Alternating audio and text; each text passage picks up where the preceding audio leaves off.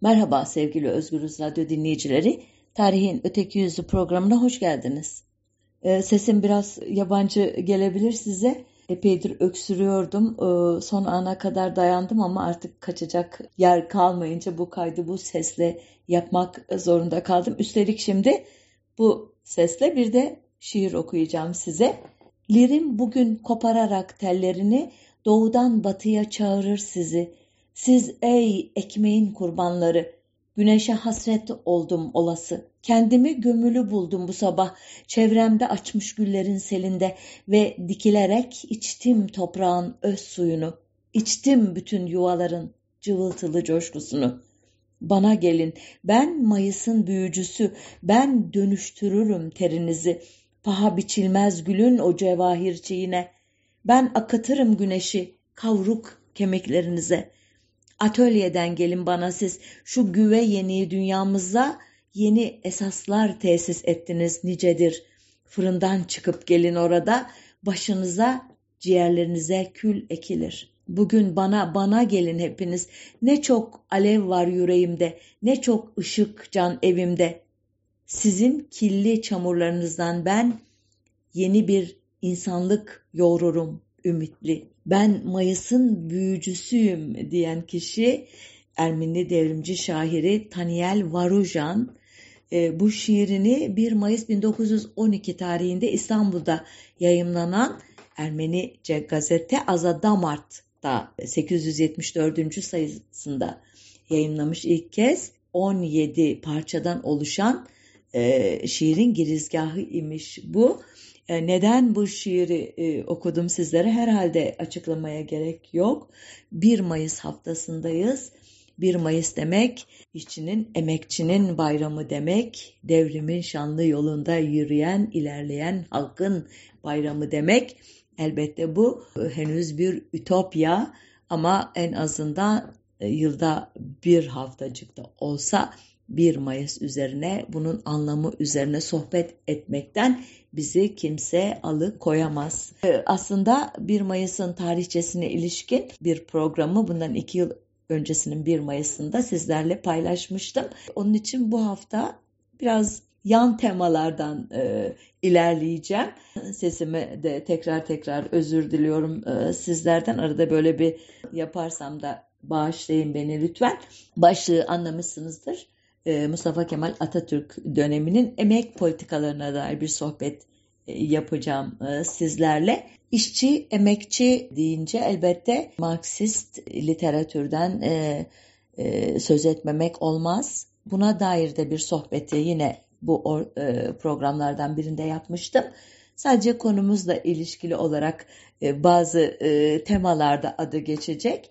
Ama Marksizm demek e, Marx Engels düşüncesi ve onun e, pratiğe uygulayıcısı olan Lenin'in e, düşüncesi demek komünizmden söz etmeyi gerektiriyor. Anadolu'da milli mücadele e, dediğimiz e, işgal güçleriyle savaş e, sırasında gerek e, Bolşevik e, devrimini yaşayan Çarlık Rusyası'nın devamı Sovyet e, Rusya'dan gerekse de Avrupa'nın merkezinden ve Almanya'dan esas olarak gelen e, Spartakist hareketin dalgaları Anadolu'daki pek çok kişiyi etkisi altına almıştı. Bir dizi sosyalist, komünist örgütlenme ortaya çıkmıştı. Hatta e, bunların en önemlisi İstanbul'da Şefik Hüsnü ve Ethem Nejat'ın başını çektiği bilimsel sosyalizmi ideoloji olarak kabul eden ve Marksist-Leninist düşünceleri kitlelere yaymaya yaymayı amaçlayan Türkiye İşçi ve Çiftçi Sosyalist Fırkası idi. Kemalist hareketin itilaf güçlerini ülkeden çıkarmak için Sovyet Rusya'nın askeri ve mali yardımına muhtaç olduğunun iyice ortaya çıktı.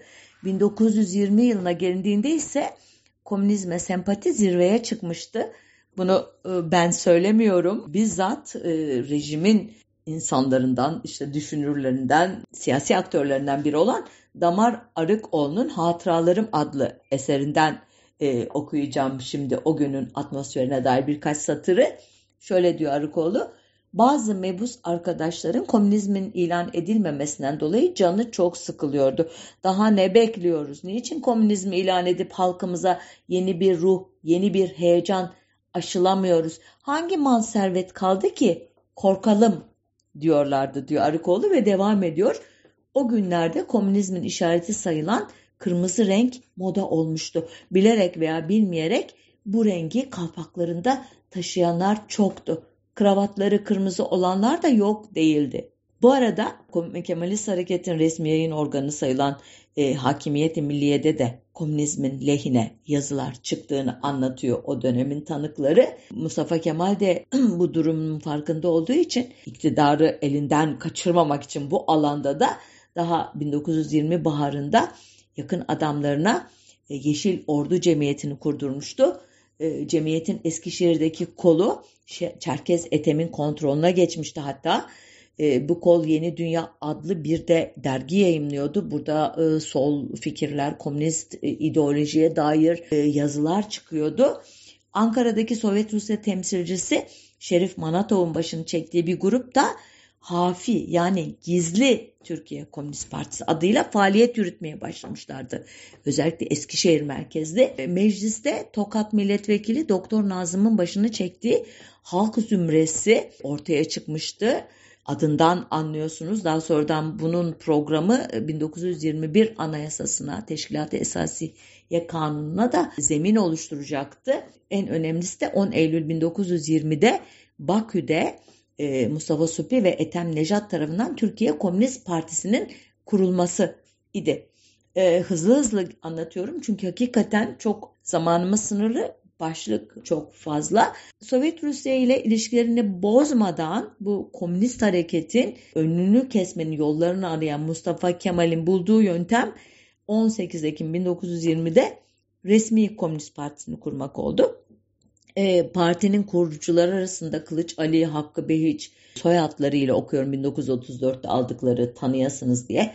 Refik Koraltan, Fevzi Çakmak, Ali Fuat Cebesoy, Refet Bele, İsmet İnönü, Mahmut Celal Bayar, Adnan adı var, Yunus Nadi Abalıoğlu, Tevfik Rüştü Aras gibi Mustafa Kemal'in çok yakın çevresinden insanlar var olması neyi gösteriyor? Komünizmle mücadele etmek için ona e, baskı uygulamak, e, komünistlerin tepesine balyozla inmek yerine onların söylemlerini, onların ideallerini, onların örgütlenme modelini taklit ederek bir nevi e, sönümle onların tabanını kendisine çekmek gibi bir yöntem izlemesi dahi komünist fikirlerin ne kadar revaçlı olduğu, güçlü olduğu, popüler olduğunu gösteriyor bence. Ankara'nın bu oyununu boşa çıkarmak için de Mustafa Supi'nin TKP'si, halk zümresi ve Yeşil Ordu içindeki unsurlar, İstanbul'daki aydınlık çevresi gibi çeşitli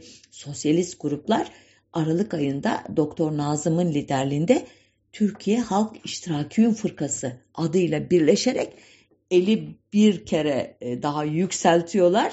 Ayrıca bu çeşitli sol gruplar e, Bursa'da Yoldaş, Eskişehir'de İşçi, Trabzon'da Öğüt, Kastamonu'da Açık Söz, İstanbul'da Aydınlık gazeteleri ile de seslerini kamuoyuna duyurmaya çalışıyorlardı.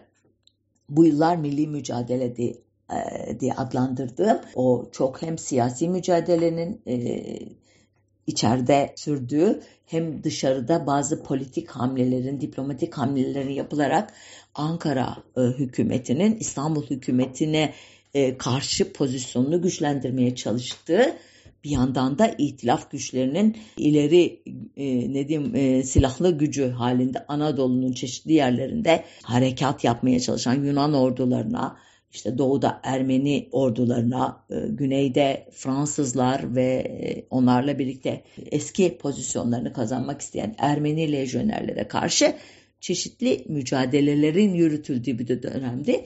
Bütün bunları tek tek analiz ettiğim için burada e, böyle bir kulağa resmi tarih cümlesi gibi gelecek bu cümleleri kurup geçtim ama eğer zahmet edip de eski programlarımızı tararsanız her birinin öteki yüzüne dair bir e, program yaptığımı sanıyorum e, görürsünüz.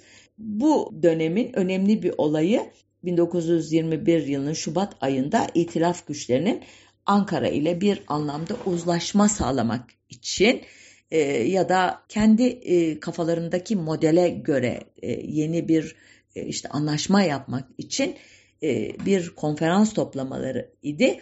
E, Mustafa Kemal bu batılı emperyalistlere ilginç bir şekilde ülkedeki o çeşitli komünist gruplar ve Sovyet Rusya ile ilişkilerinden rahatsız olmasınlar mesajı vermek istediği için içeride çok e, ciddi hamleler yaptı komünistlere karşı. Başlık olarak sayıyorum sadece. 27 Ocak 1921'de epeydir Mustafa Kemal'le bilek güreşi üreten Çerkez etemi 60 kadar adamıyla Yunanlılara sığmaya mecbur etti. Ona hain damgasını e, vurdu yani. 28-29 e, Ocak 1921'de milli mücadeleye katılmak üzere Anadolu'ya dönmekte olan TKP lideri Mustafa Supi ve yoldaşlarını tuzağa düşürerek Karadeniz'de katlettirdi. 9 Mayıs 1921'de Türkiye Halk İştiraki Fırkası liderlerini Doktor Nazım Bey başta olmak üzere İstiklal Mahkemesi'nde 15 yıl hapse mahkum ettirdi. Bu hikayeleri de ayrıca uzun uzun anlattım. Özellikle Mustafa Supi'nin katledilmesiyle ilgili iki program yaptım. Tüm detayları içeren. Belki kiminizi sıktı bile dinlerken e, ama öyle gerekiyordu. E, dolayısıyla 1921 yılı Mustafa Kemal'in ve yakın çevresinin anti-komünist söylemi ve eylemi zirveye çıkardığı bir yıl idi. Ondan sonra biliyorsunuz e, askeri zafer kazanıldıktan sonra e, Kasım 1922'de e, Lozan'da artık Ankara'nın temsilcileri itilaf güçleriyle bir pazarlığa giriştiler. Bu görüşmeler bir dönem sürdü ateşli bir şekilde ama 4 Şubat 1923 tarihinde Musul, kapitülasyonlar ve savaş tazminatları gibi iktisadi konulardaki anlaşmazlıklar yüzünden kesintiye uğradı. Bunun işareti Ankara'ya ulaştığında Mustafa Kemal 14 Ocak tarihinde bir Ege seyahatine çıktı. Bu seyahat 20 Şubat'a kadar devam edecek. E, hatta e, Lozan'dan gelen İsmet Bey ile e, buluşarak e, bu ikili bazı konuları konuştuktan sonra Ankara'ya birlikte döneceklerdi. İşte bu uzun Ege seyahati aslında Mustafa Kemal'in hem Lozan'daki bu anlaşmazlık konuları konusunda e, halka bir çeşit bilgi vermek ve atacağı adımlara destek sağlamak için e, yapılmıştı. Yani bir nevi güven tazeleme e, gezisi idi. Ayrıca da bir şekilde bu anlaşma bağlandıktan sonra kurulacak olan yeni devlette ne gibi düzenlemeler yapacağına dair gazeteciler aracılığıyla e, bir deklarasyon yapmayı istemişti.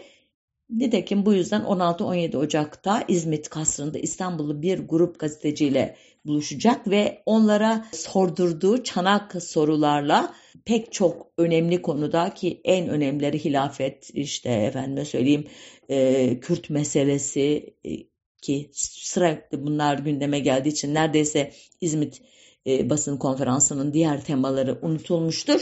E, bunları e, anlatmakta. Ancak bu gezi sırasında yaptığı e, bir e, başka eylemde vardı ki bu konumuzla birinci derecede ilişkili olan İzmir İktisat Kongresi.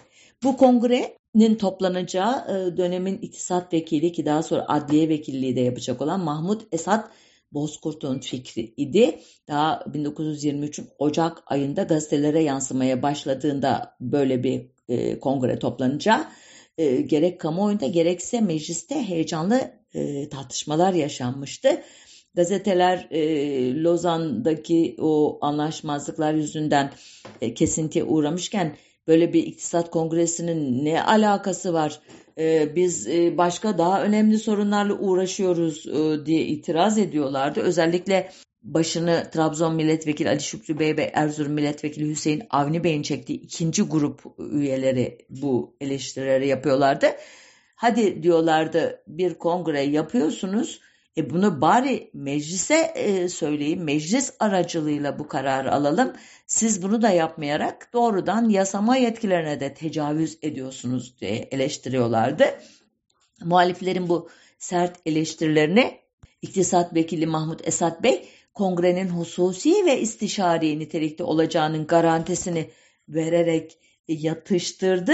Ancak e, muhalifler bu sefer de e, bir süredir Londra ve Atina basınında ortaya atılan e, bazı iddiaları e, sordular, gündeme getirdiler. E, bu haberlere göre bu kongrenin esas amacı e, yabancılara tekel ve imtiyazlar verilmemesi, yabancı vapur kumpanyalarının Türk denizlerinde sefer yapmalarının yasaklanması veya İstanbul'daki Ermeni, Rum ve Musevi tüccarların geri plana itilmesi gibi anti-liberal tedbirlerin yürürlüğe konulması idi.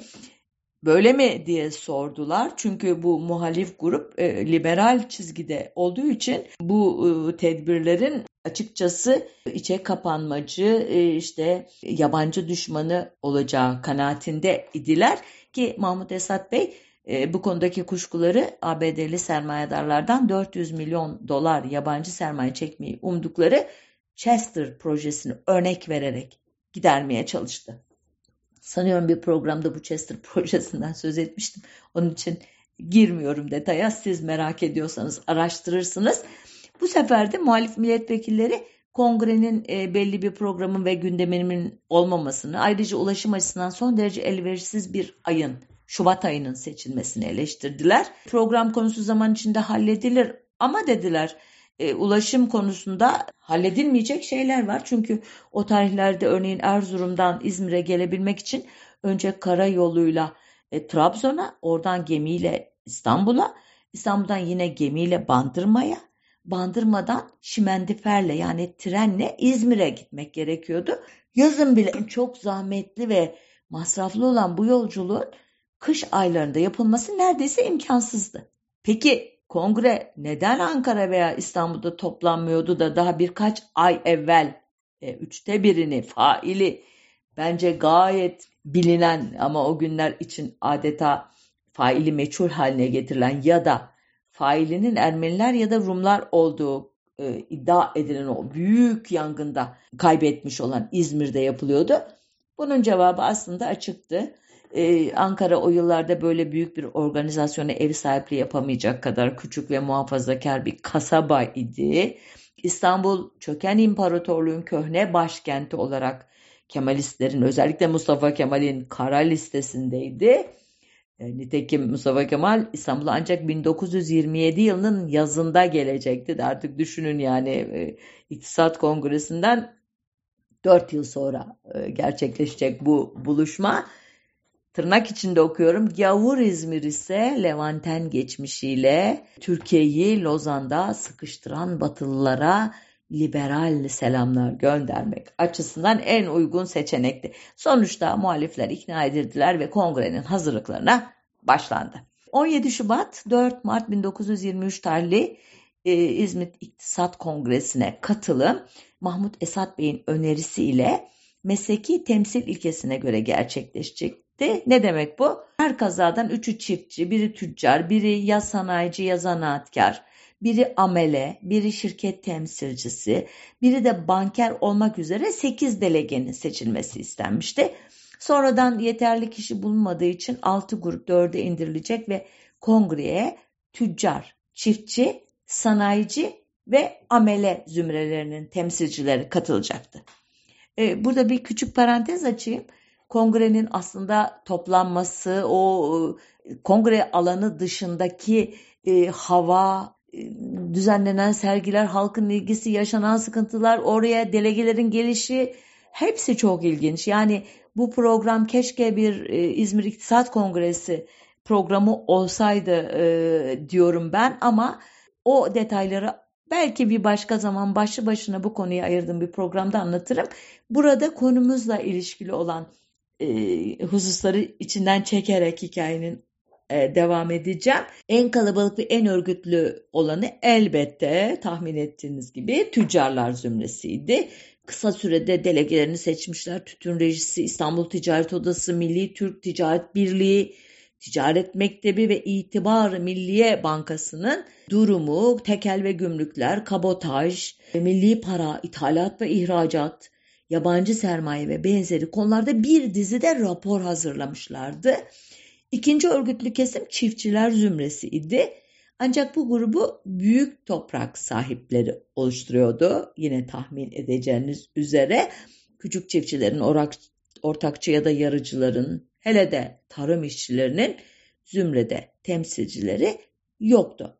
Sanayici zümresi ise tahmin edileceği gibi çok zayıftı. Çünkü biliyorsunuz Cumhuriyet'in ilk e, yarısında dahi e, dişe dokunur bir sanayi e, olmadığı için Türkiye'de sosyalist komünist hareketin gelişmediği tezi e, bir anlamda doğrudur. Ayrıca bu kongre sırasında bu bir kere de e, bu zümre oluşturulurken somutlaşmıştı. Zümrenin başına sanayi ile uzaktan yakından ilgisi olmayan Kazım Karabekir Paşa'nın getirilmesi e, bu e, şey emare. Zümrenin e, delegelerin çoğunluğunu da üst düzey bürokratlar ve bazı milletvekilleri oluşturuyordu ki kongrede delege olan 40 milletvekili vardı. Anlıyorsunuz şeyi e, havayı aslında e, adı İktisat Kongresi ama aslında e, biraz önce anlattığım o mesajların iletilmesi gerektiği için apar topar kadrolar yine kendi çevrelerinden doldurulmuş. Gelelim amele zümresine. Bunlar ağırlıklı olarak İstanbul'daki it, ittihatçı tüccarların kurduğu İstanbul Umum Amele Birliği üyelerinden oluşuyorlardı. İzmir'den de 5 kadın amele temsilcisi vardı. Bu çok ilginç aslında. Adları Hayriye, Elif, Emine, Şefika, Münire ve Nigar Hanımlar arasında 6 e, temsilci özür dilerim. Mesleki temsil ilkesine göre de zümrenin başına bir amele olması gerekirken Aka Gündüz takma adını kullanan İttihatçı yazar tehcirde önemli roller de üstlenmiş bir şahsiyet bu. Hüseyin Enis Avni getirilmişti. Sosyalist aydın ve emekçilerin oluşturduğu aydınlık grubu da bu e, işçi haklarının kağıt üzerinde kalmaması için kongreyi destekleyici bir kampanya yürütmüştü. Ayrıca Zonguldak, Zonguldaklı maden işçileri de İktisat Kongresi'nde Türk madencileri ne diyordu başlıklı bir risale ile sorunlarını ayrıntılı biçimde kamuoyuna aktarmışlardı kongre e, öncesinde. Kongreyi açış konuşmasını Mustafa Kemal yaptı.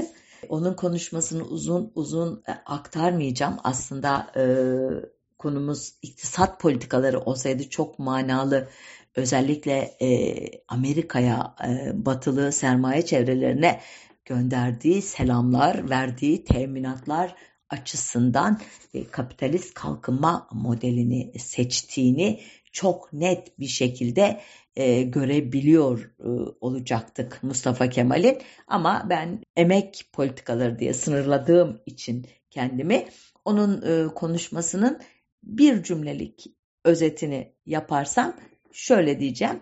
Halkın yararlarının birbirinden ayrılır sınıflar halinde değil, varlıkları ve çalışma sonucunda birbirlerine lazım olan sınıflardan ibaret olduğunu söyleyerek sınıf fikrini dolayısıyla işçi sınıfının varlığını ve toplumun diğer kesimlerinden ayrı bir sınıf olmayı olduğunu görmeyi reddettiğini anlatan bir konuşma yaptı.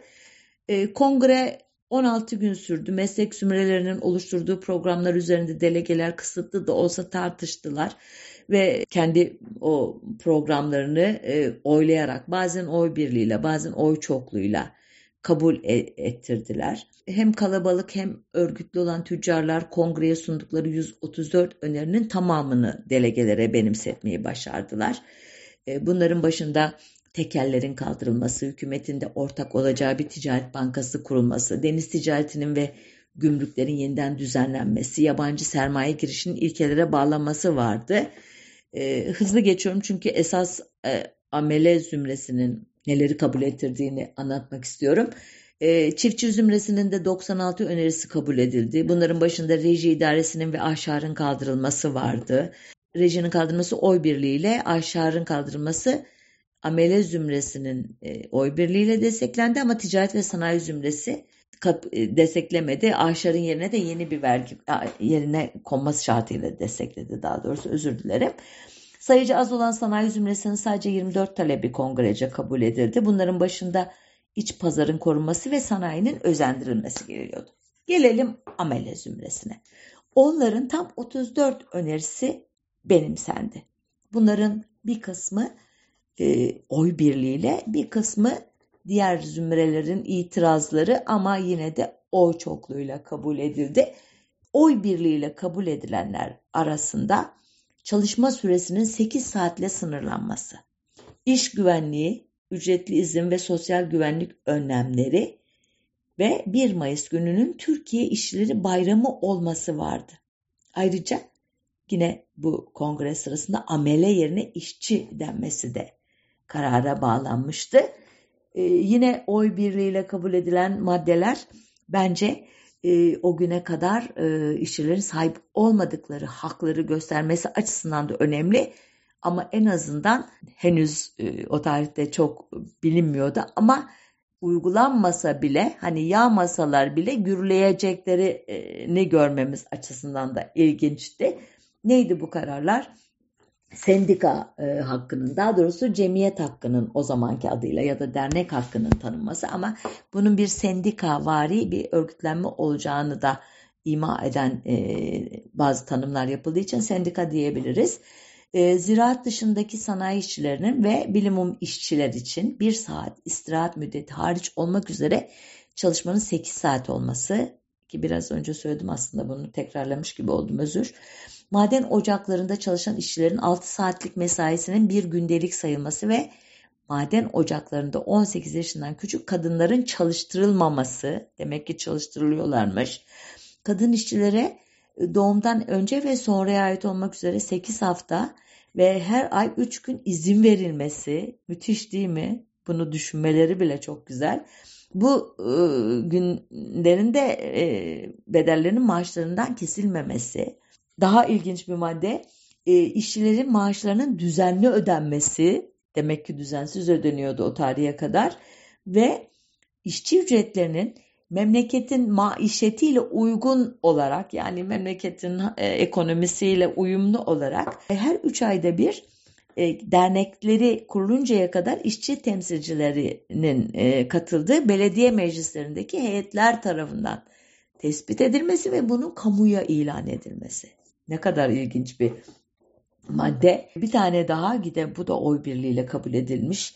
Haftada bir gün işçiye istirahat verilmesi ve bu günün cuma olması o tarihlerde e, henüz takvim devrimi yapılmadığı için dini e, gelenekle uygun olarak cuma günü e, tatil günü e, kabul ediliyordu. Bu çok doğal. Ama neyi anlıyoruz buradan? Haftada bir gün bile izinleri yok imiş işçilerin o tarihe kadar. Başka ilginç madde ne olabilir? Evlenecek işçilerinin gündelikleri verilmek suretiyle bir hafta izin verilmesi, bazı tehlikeli iş yerlerinde çalışanlara kaza ve ihtiyarlık sigortası dahil hayat sigortası yaptırılması. Ya bugün bile yok ama bugün diyeceksiniz ki prim kesiliyor maaşlarından. O bu prime dair herhangi bir bilgi yok bu e, maddede.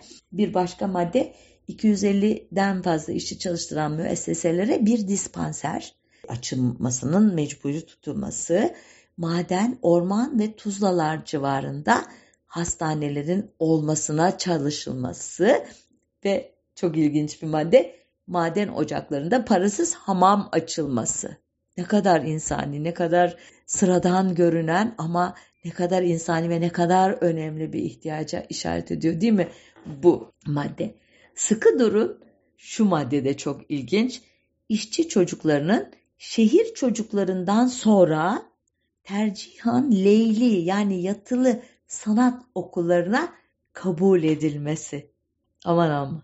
Şehirli çocukları önce ama işçi çocukları da ikinci sırada. Bu önemli bir kazanım olarak e, kaydedilmiş kongre kararlarına. Başka başka ancak ilginç bir madde var. 26. madde bu.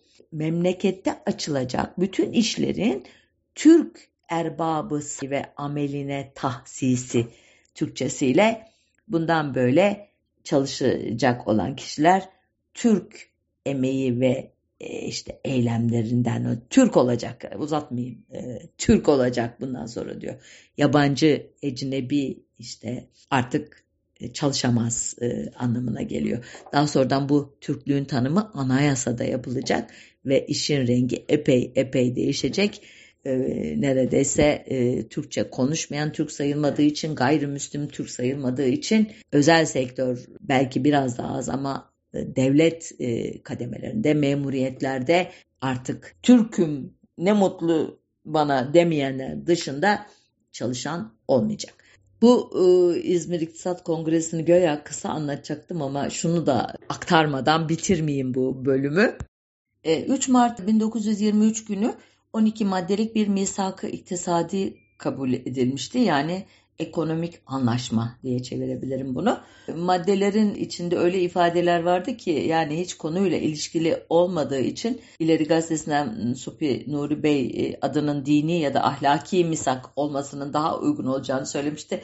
Vakit olsa okurdum size o maddeleri ama e, beni daha çok ilgilendiren bu kongrenin toplanmasının e, amacını bir kere daha belirten 9. madde şöyle diyordu orada Türk dinine, milliyetine, toprağına ve hayatına ve müessesatına düşman olmayan milletlere daima dosttur.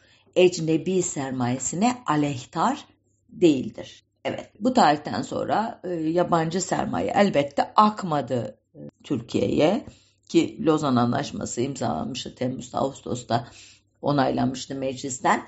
Ardından e, biliyorsunuz Ankara'nın başkent yapılması ve nihayet 29 e, Ekim 1923'te 1921 tarihli Teşkilat-ı Esasiye Kanunu'nun ikinci maddesini tadil ederek Cumhuriyet'in ilanı yaşanacaktı. Artık yeni bir düzende idik. İşte bu yeni düzenin ilk eylemi işçi örgütlerine karşı 26 e, Kasım 1923 tarihli kongrede Zonguldak Amele Birliği ve Balya Kara Aydın Amele Birliği'ni içine alarak e, Türk Amele Birliği adını almış olan o İzmir İktisat Kongresi'ne de amele zümresini oluşturmak üzere katılan İstanbul Umum Amele Birliği Mayıs e, 1924'te hükümetin çıkardığı zorluklar karşısında çalışmanın mümkün olmadığı gerekçesiyle kendini feshedecekti. O tarihte birliğe üye 32 amele derneği ve 7 binden fazla işçi vardı ki henüz e, ciddi bir sanayisinin olmadığını hatırlarsanız önemli bir e, sayı olduğunu kabul edersiniz. Bu işçiler arasında elbette sadece eski itaatçılar e, çalışmıyordu, faaliyet göstermiyordu komünistler de faaliyet gösteriyordu. Özellikle TKP 1923'ten e, itibaren Şefik Hüsnü önderliğinde birleşmiş ve yarı gizli bir örgüt olarak işçileri sosyalist, komünist fikirlere ısındırmaya çalışıyordu. 1925 yılında İstanbul'daki aydınlık çevresinin yakın olduğu Amele Teali Cemiyeti tarafından düzenlenen Ulusal Sendikalar e, Zirvesi niteliğindeki toplantıya da e, Türkiye'nin dört bir yanından çeşitli sendika ve derneklerden temsilciler katılmıştı. Bu toplantı sonunda kurulan komisyon e, mesai saatleri ile ilgili bir yasa tasarısı hazırlamış ve meclise sunmuştu.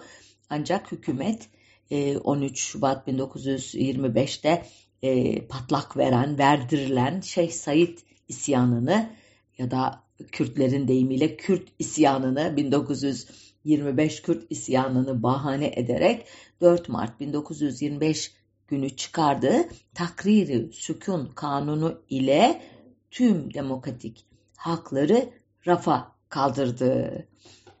Ee, Şeyh Said isyanını yobazların sarıklı sarıkları yobaz zümresine kefen olmalı. Yobazlarıyla, ağalarıyla, şeyhleriyle, halifeleriyle, sultanlarıyla birlikte kahrolsun derebeylik irtica ve derebeyliğe karşı mücadele için köylüler, ameleler etrafında örgütlenmelidir adlı bir makale ile kınayan bu aydınlık çevresinin e, örgütleri örgütlendiği Amelete Ali Cemiyeti ile Türkiye İşçi ve Çiftçi Fırkası üyesi 38 kişi mahkemeye verildi. İstiklal mahkemeleri meşhur biliyorsunuz. Bunlardan Şefik Hüsnü Değmer ve Nazım Hikmet gıyaplarında 15 yıla, Şevket Süreyya Aydemir ve Hikmet Kıvılcımlı 10 yıl hapis cezasına, bazı sanıklarda 7'şer yıl kürek cezasına çarptırıldılar. Mahkum olanlar 18 ay sonra 1926 yılı Cumhuriyet Bayramı'nda hükümet kararıyla serbest bırakıldılar ama Amelete Ali Cemiyeti, Balya Maden, İstanbul Limanı ve Adana Nusaybin Demiryolu işletmelerinde yapılan grevler bahane edilerek başlatılan 1927 TKP tevkifatı sırasında kapatıldı. Örgütün faaliyetine 1928 yılı Şubat ayında yeniden izin verildiyse de aynı yıl içinde bir daha açılmamak üzere yeniden kapatıldı ve TKP'de bu tarihte yer altına geçti. Özet bir cümle kuracağım ne kadar doğru olacak emin değilim ama Mustafa Kemal'in bir ara İngiliz tipi liberal sanayileşmeyi arzuladığını e, söyler o dönemin e, tanıkları. Ancak 1930'ların ortasında bile yönetici zümre Türkiye bir tarım ülkesi mi yoksa bir sanayi ülkesi mi olsun konusunda karar verememişti der Celal Bayar. 1927 yılında aslında bir sanayi sayımı yapılmıştı. Bu sayımın sonuçları bence bu tartışmaların neden uzadığına dair ipucu içeriyor. O tarihte Türkiye'nin 65 bin işletmesinde 257 bin kişi çalışıyordu. Bu işletmelerin %36'sı tek kişilikti. Yani yalnızca o iş yerinin sahibi aynı zamanda işçisi, emekçisi idi. İşletmelerin %8'inde ise yalnızca iş yeri sahibi ve aile üyeleri çalışıyordu. İşletmelerin diğer %36'lık bölümünde iş yeri sahibi dahil 2-3 kişi çalışıyordu. 4 ve daha fazla sayıda kişinin çalıştığı iş yerlerindeki 166 bin kişiden 11 bini patron, geri kalanı işçi ve memurdu. Tüm Türkiye'de çalışan kişi sayısının yüzün üstünde olduğu iş yeri sayısı sadece 155 idi. Şimdi bu az sayıda tırnak içinde sanayi işletmesinde elbette yine de Batı tipi veya Sovyet tipi bir işçi sınıfı gelişmeye başlamıştı ve işçi sınıfı bilinci de ortaya çıkmaya başlamıştı doğal olarak. Bu kavram Kemalistler tarafından hiç sevilmedi. Nitekim e, Türkiye'de birbirinden çok farklı çıkarlar izleyen ve bu yüzden birbiriyle mücadele eden sınıflar olmadığı görüşü Cumhuriyet Halk Fırkası'nın 1923'teki e, beyannamesinde de vardı ama onları hadi Cumhuriyet'in henüz e, yeni e, işte ortaya çıktığı dönemin hızlı kararları diye niteleyelim. 1927 tüzüğünde de 1931'de kabul edilen parti programında da tekrarlandı. Bu şeyi açıklamayı uzun uzun okuyacağım. Biraz ağır bir terminolojisi var ama tercüme ederek gideyim sizlerin zorlanmaması için şöyle diyor parti programı 31'de. Halk Fırkası programı sınıflar arasında mücadele fikrini reddetmiş ve milli gayrette birleşme e, temininde ısrar etmiştir. Birçok memlekette amele ile patron arasında kat'i bir ayrım yapılarak bunların silahlı iki düşman halinde vakit vakit yıkıcı iktisadi anlaşmazlıklara, çatışmalara girişmelerine sebep olunması sanayi gelişiminin bir vakasıdır, olayıdır. Türkiye'nin bundan korunmak için çareler bulması ümit olunur. Birçok memlekette tarafsız zümrelerin veya bizzat hükümetin rehberliği altında doğrudan doğruya ilgili olan bütün kimseleri halkın felaketini gerektirecek olan bu mücadele ruhunu bertaraf ederek yerine el birliği ile çalışmayı ve menfaatlerin adilane tanzimini mümkün kılan bir münasebet tekniği meydana getirmek gerekir. Çok uzun bir paragraf. Özetin özeti sınıf mücadelesini düşmanca, e, yıkıcı buluyor ülke için. Hangi sınıfların mücadelesinden söz ediyor elbette? işçi, emekçi sınıflarla patron e, sınıfları, sermayedar sınıfları arasında mücadeleyi hiç istemiyormuş. Bunu önlemek için de devletin aracılık yapacağını vaat ediyor. Böyle mi oldu? Siz bugünden e, pay biçebilirsiniz. Bir asgari ücret e, tespiti e, sırasında gözümüzün önünde yaşanan işte hükümetin aldığı tavrı, sarı sendikaların e, bu iktidarlarla işbirliği içerisinde nasıl işçilerin, emekçilerin yaşam e, ne diyelim hakkını dahi tehlikeye düşürecek kadar düşük ücretlerde anlaştıklarını biliyorsunuz. O dönemde farklı değildi ki 1930'lardaki millileştirme hareketleriyle birlikte e, Türk sanayisinde yabancı sermayenin yerini ulusal milli sermayenin almış olması e, Cumhuriyet Halk Fırkası'nı sendikalaşmaya ya da greve sebep olabilecek bir ortamın veya herhangi bir çıkar çatışmasının olmayacağına bir yandan inandırmıştı ama bir yandan da milli sermayeyi e, koruma altına almak için daha sert tedbirler alınması gerektiğine de e, kafaları yatmıştı. Ama e, ana notası bu yılların işçi örgütlenmelerine veya grevlere gerek yoktu. Bu yüzden engellemek en doğru hareketti. Çok sorun olursa da biz muhakkak haklarının yanında yer alarak sorunları çözeceğiz deniyordu. 1932 yılında e, Teşviki Sanayi Kanunu kapsamındaki işletmelerde çalışan işçi ve usta başlarının sayısının 52 bine, memurların sayısının ise 3 bine ulaştığını görüyoruz. Bu işletmelerde 1934 yılında 66 bin işçi ve ustabaşı ile 2900 ya da 3000 kadar da memur çalışıyordu. Dikkat ederseniz sayı çok ne yavaş ne hızlı diyebileceğimiz bir şekilde ama sürekli artarak gidiyordu. Bu yıl Uluslararası Çalışma Örgütü ILO'ya katıldı Türkiye. Öte yandan örgütlenme ve grev yasağını kaldırmadığı gibi 1933 yılında ceza kanununda yapılan değişikliklerle dolaylı biçimde grevi suç olarak tanımladı. Nitekim 8 Haziran 1933 tarihli bu 2275 sayılı kanunun ikinci fıkrası aynen şöyleydi. Her kim cebru şiddet veya tehdit ile gerek ameleyi gerek ticaret ve sanat sahiplerini veya müteahhitleri yemiyeleri azaltıp çoğaltmaya veya evvelce kabul edilen şartlardan başka şartlar altında mukabeleler kabulüne zorlamak maksadıyla bir işin tatiline veya nihayet bulmasına sebebiyet verir veya tatilin devamına neden olursa 6 aydan 5 seneye kadar hapis ile cezalandırılır. Ağır bir Türkçe Osmanlıca karışımı ama anlamışsınızdır tahminimce. Kim ki diyor iş sana iş e, verenleri gelirini azaltacak bir e, duruma sokarsa kim daha önce razı olduğu sözleşmeye ya bugün artık bu para bana yetmiyor artık geçinemiyoruz, hayat pahalılığı şöyle şöyle deyip de değiştirmeye kalkarsa işte 6 aydan 5 seneye kadar hapsede göze alsın diyor. 1930 yazında 98 e, günlük bir ne diyelim e, demokrasi müsameresi e, yaşandı. Hep bunu söylüyorum ama bir türlü hikayesini anlatamadım. Serbest fırka Mustafa Kemal tarafından yakın arkadaşı Ali Fethi Okyar'a kurduruldu. Bu fırka kuruluşuna bir buçuk ay sonra 27 Eylül 1930'da kurulan 5. İsmet Paşa hükümetinin programında iş kanunu ve işçilerin vaziyetlerinin ıslahı ile bilhassa meşgul olacağımızı kaydetmek isteriz deniyordu. Neden?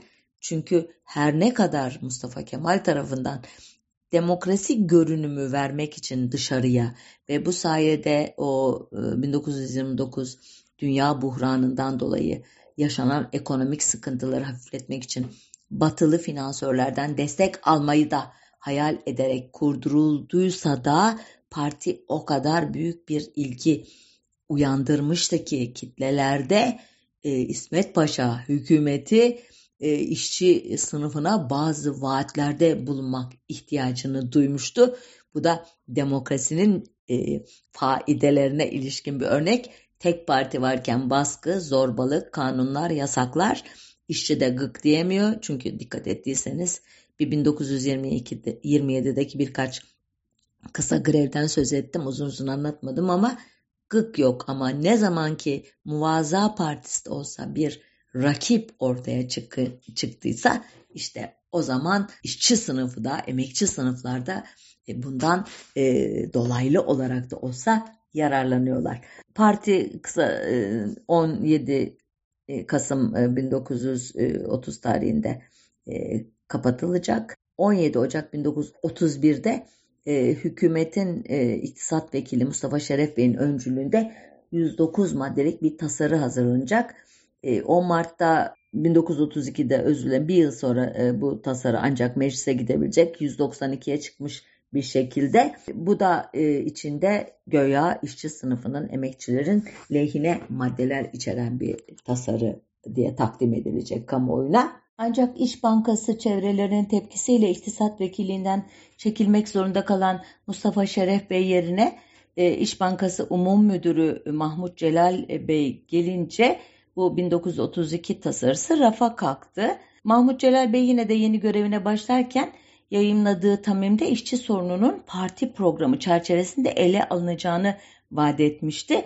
Nitekim hükümet e, Türkiye'nin ekonomik yapısının genel bir incelemesini yaptırmak üzere 1933 yılı başlarında Washington sefiri Ahmet Muhtar Bey aracılığıyla Mainz Rierig Door Hammond adlı bir firmanın e, kurucularından olan Walker de Hines'i Türkiye'ye davet etti.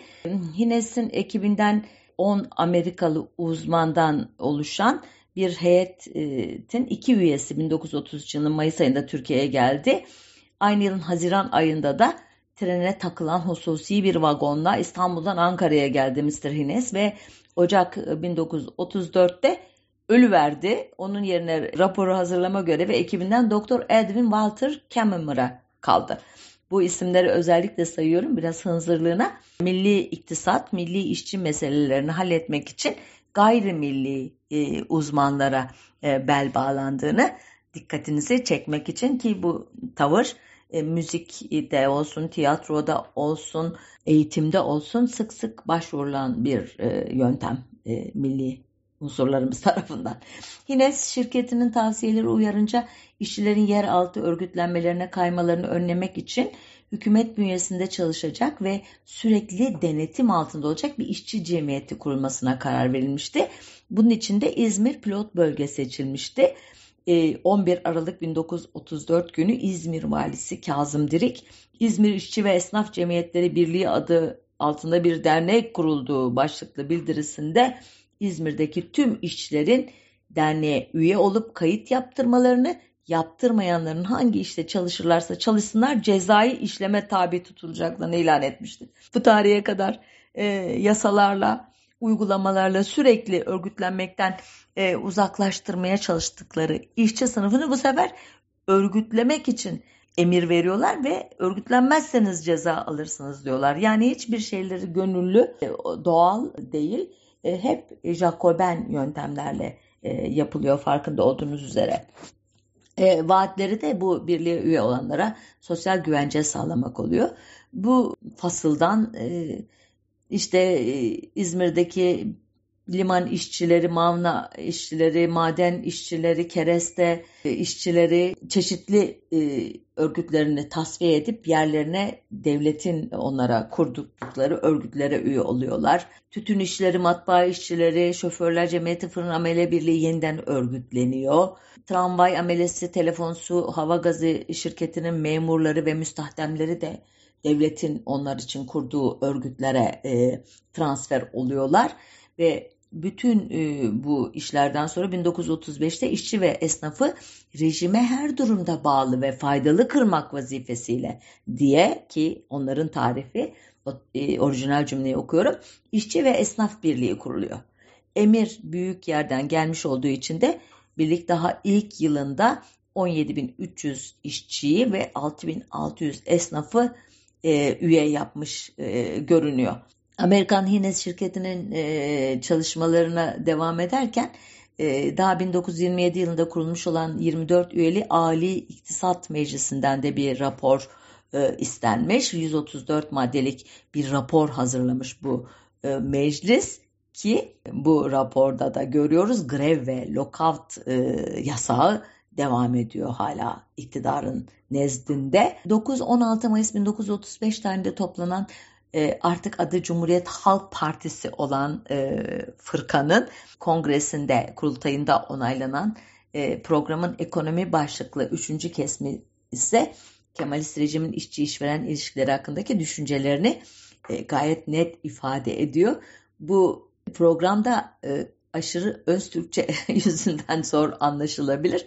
Bu sefer Osmanlıcayı sadeleştirmeyeceğim. Öz Türkçeyi biraz e, Osmanlılaştıracağım galiba. Okuyorum. Hiçbir ekonomik girişim kamuasıya yani kamu menfaatine olduğu kadar ulusal ve özel kınavlar yani faaliyetler arasındaki uyuma da karşıt olamaz.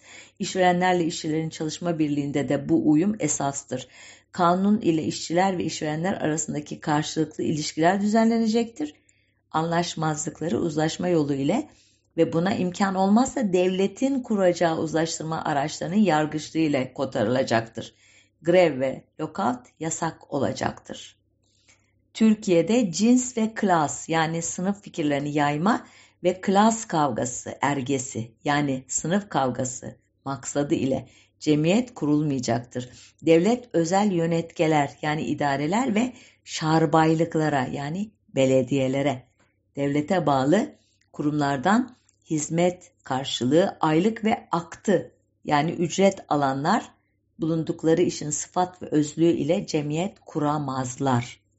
Ne grev var, ne lokat var, ne de cemiyet yani sendika var. Dikkatinizi çekiyorum. Bu ülkeler e, Türkiye'de sınıf yoktur, cins yoktur, imtiyaz yoktur, mıntıka menfaati, derebeylik, ağalık, aile, cemaat imtiyazı fikirleri yoktur gibi gayet aslında görünüşte olumlu e, bir e, düsturu Cumhuriyet Genel e, Sekreteri, Cumhuriyet Halk Partisi Genel Sekreteri Recep Peker aracılığıyla 8 Mayıs 1935 gecesi Ankara Radyosu'ndaki konuşmayla kamuoyuna ilan edecek. Konuşma aslında hmm, ilginç. Bunu programın tanıtım spotunda kullandığım için burada tekrarlamıyorum. Ve bu esaslara dayalı bir de iş kanunu hazırlatılacak. Bunun için de yine yabancı uzmanlara başvurulacak. Bu sefer e, Moret adlı bir uzman e, Bulgaristan, Türkiye ve Yunanistan'ı e, karşılaştırmalı olarak kapsayan bir rapor hazırlayacak. 17 Haziran 1935'te sunacak bu raporu. E, İsmet İnönü'ye, Celal Bayar'a ve İktisat Vekaleti'nin müsteşarı Faik Kurdoğlu'na e, ayrıca başka e, makamlara da sunuluyor. Ankara ayrıca Doktor Oscar Wegert adlı bir Alman uzmanı da Ankara'ya davet etmiş. Wegert ve Moret e, birlikte e, iktisat vekaleti bünyesinde kurulan iş bürosunu e, oluşturacak ve burada çalışacaklar. Bu ekiplerin ortak ürünü olan 148 maddelik 8 Haziran 1936 tarihli 3008 sayılı Türk İş Kanunu da çıkarıldıktan sonra günde en az 10 işçi çalıştırmayı icap ettiren iş yerlerine uygulanacağından kanun uyarınca bir e, sayım yapılması ihtiyacı duyulacak. E, bu sayede 1937 yılında 5 e, ve daha fazla sayıda işçi çalıştırılan 6200 iş yeri olduğunu ve 281 bin işçinin istihdam edildiğini öğreniyoruz.